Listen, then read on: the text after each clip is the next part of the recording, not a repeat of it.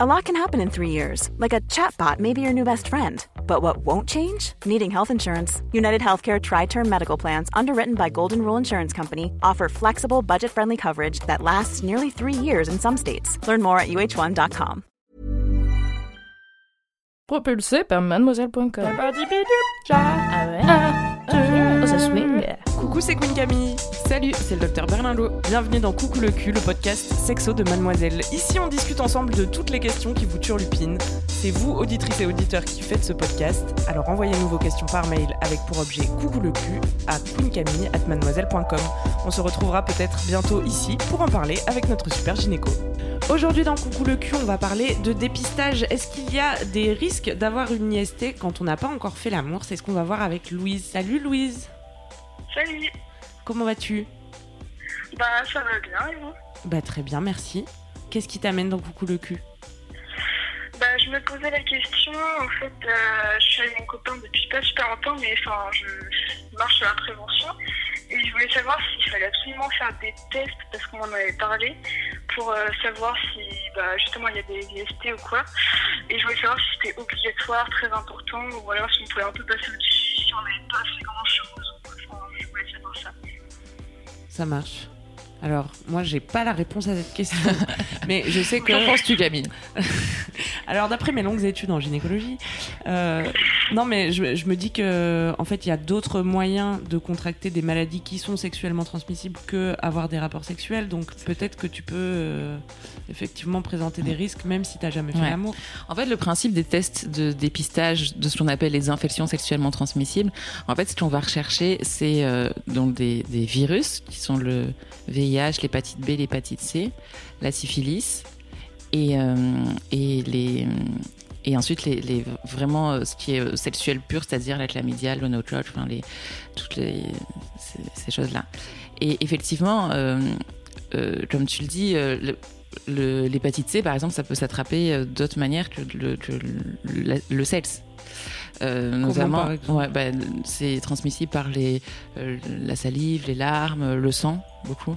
Donc c'est pour ça que oui, on a. Enfin, parce qu'en fait, ta question, c'est euh, dans le mail, tu disais que ton copain, enfin, la personne avec qui euh, tu es en ce moment, n'avait jamais eu de rapport sexuel avant, c'est ça? Et du coup, tu demandais s'il Bah, fallait le faire?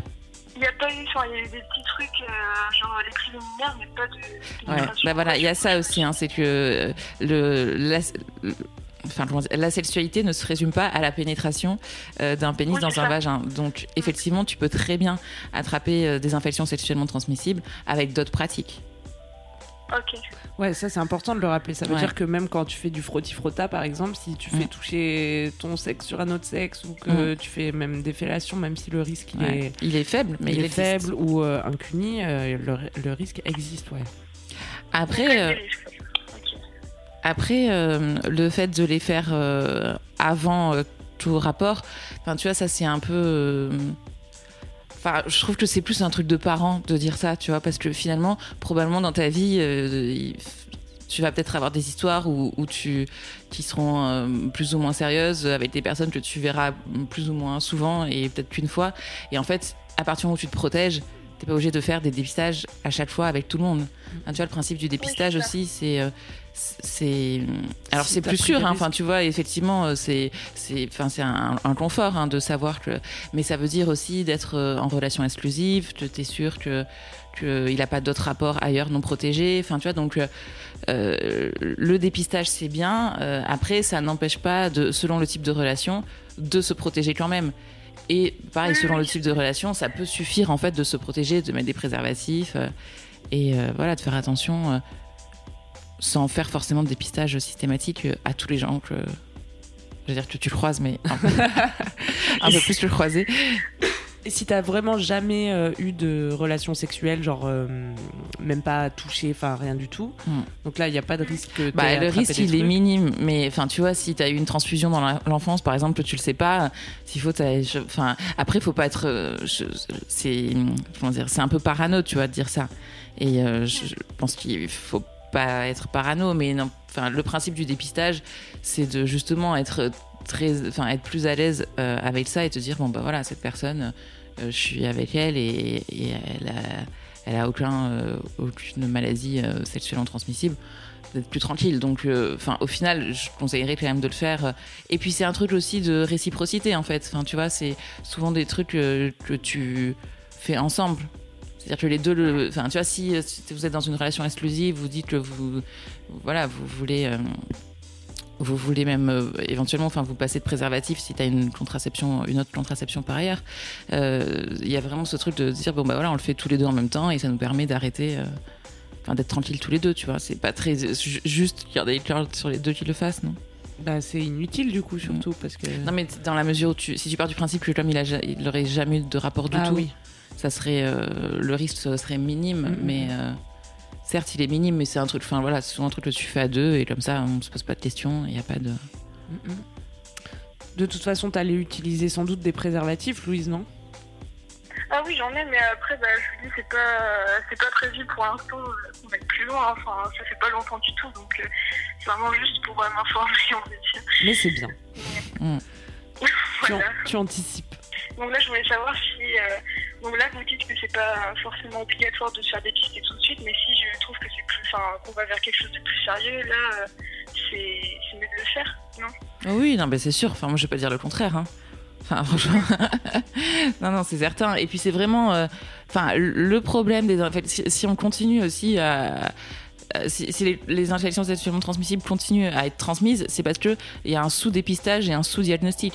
Donc, euh, enfin, je te conseille d'écouter euh, le fabuleux podcast d'Anouk Perry euh, qui m'a filé à la chlamydia, euh, dont, enfin, tu vois, elle parle justement de la chlamydia et c'est typiquement, enfin, la chlamydia, c'est maintenant euh, une infection sexuellement transmissible hyper répandue euh, et notamment chez les jeunes parce que euh, on ne dépiste pas assez et on ne diagnostique pas assez et du coup, si c'est pas dépisté, c'est pas traité et parce qu'il y a des gens qui peuvent, enfin, la plupart des infections sexuellement transmissibles sont ce qu'on appelle asymptomatiques, c'est-à-dire que tu n'as pas de symptômes, Ouais, donc tu t'en rends pas piège. forcément compte.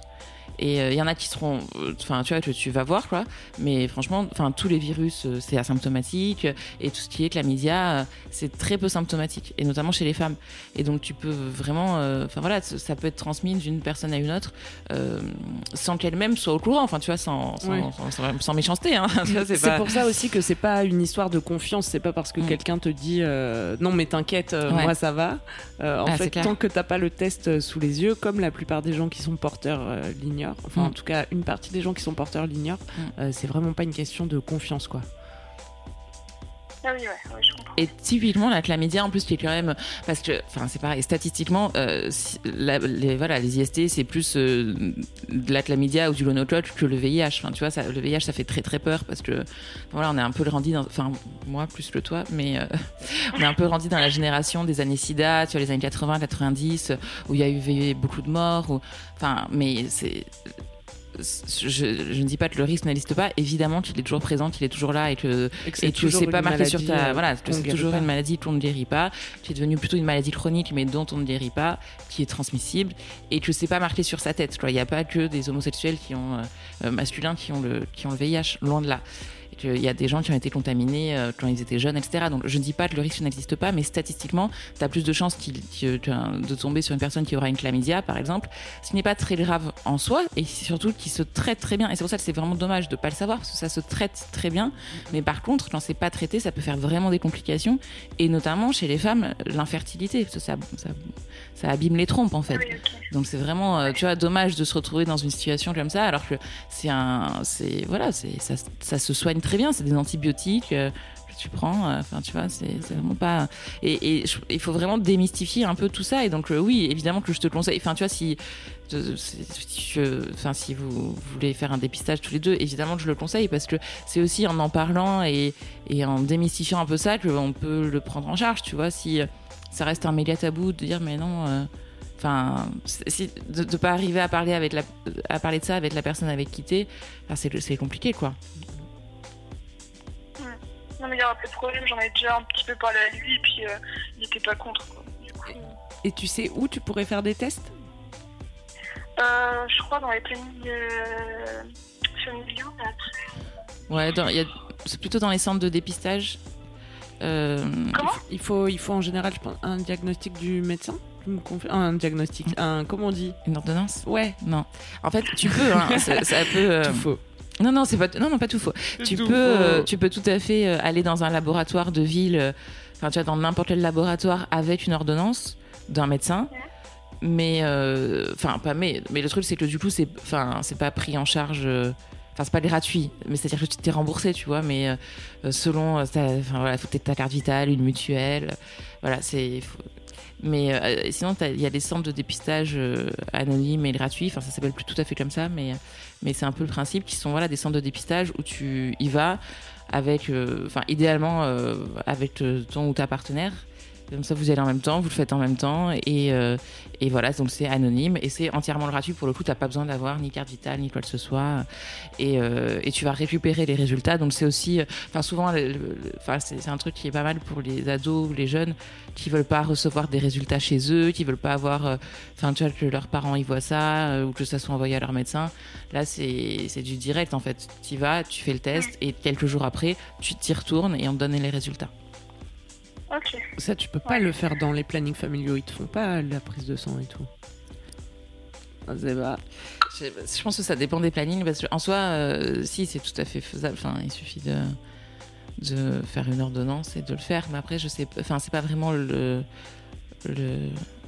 L'endroit euh, ressources euh, premier, Ouais. quoi. Après, pour certaines personnes, je pense que le mieux c'est d'aller dans les centres de dépistage, quoi. Mm. Ou d'aller avec une ordonnance dans n'importe quel labo, hein, mais euh, c'est voilà, c'est c'est moins discret et c'est possible de devoir avancer les soins selon euh, ta couverture sociale. Quoi. Ça t'a aidé, Louise? Euh, ouais, vachement. Super. Merci. Merci à toi. Merci beaucoup. On te fait des bisous. Ouais, moi aussi, je vous aime trop. Merci. Salut. Ciao. C'est la fin de Coucou le cul. Merci de nous avoir écoutés. Si vous avez aimé, parlez-en autour de vous. Partagez avec vos amis. Ça lancera peut-être des discussions intéressantes. Pour participer, envoyez votre question à queencamille@mademoiselle.com. Suivez-moi sur ma chaîne YouTube Queen Camille ou sur mon Instagram Queen Camille avec un K. Vous pouvez suivre le docteur Berlingo sur Twitter Laura Berlingo. Si vous avez aimé ce podcast, mettez 5 étoiles sur iTunes et suivez-nous sur votre appli de podcast préféré. On se retrouve vendredi prochain. D'ici là, aimez-vous les uns les autres. Et surtout, aimez-vous vous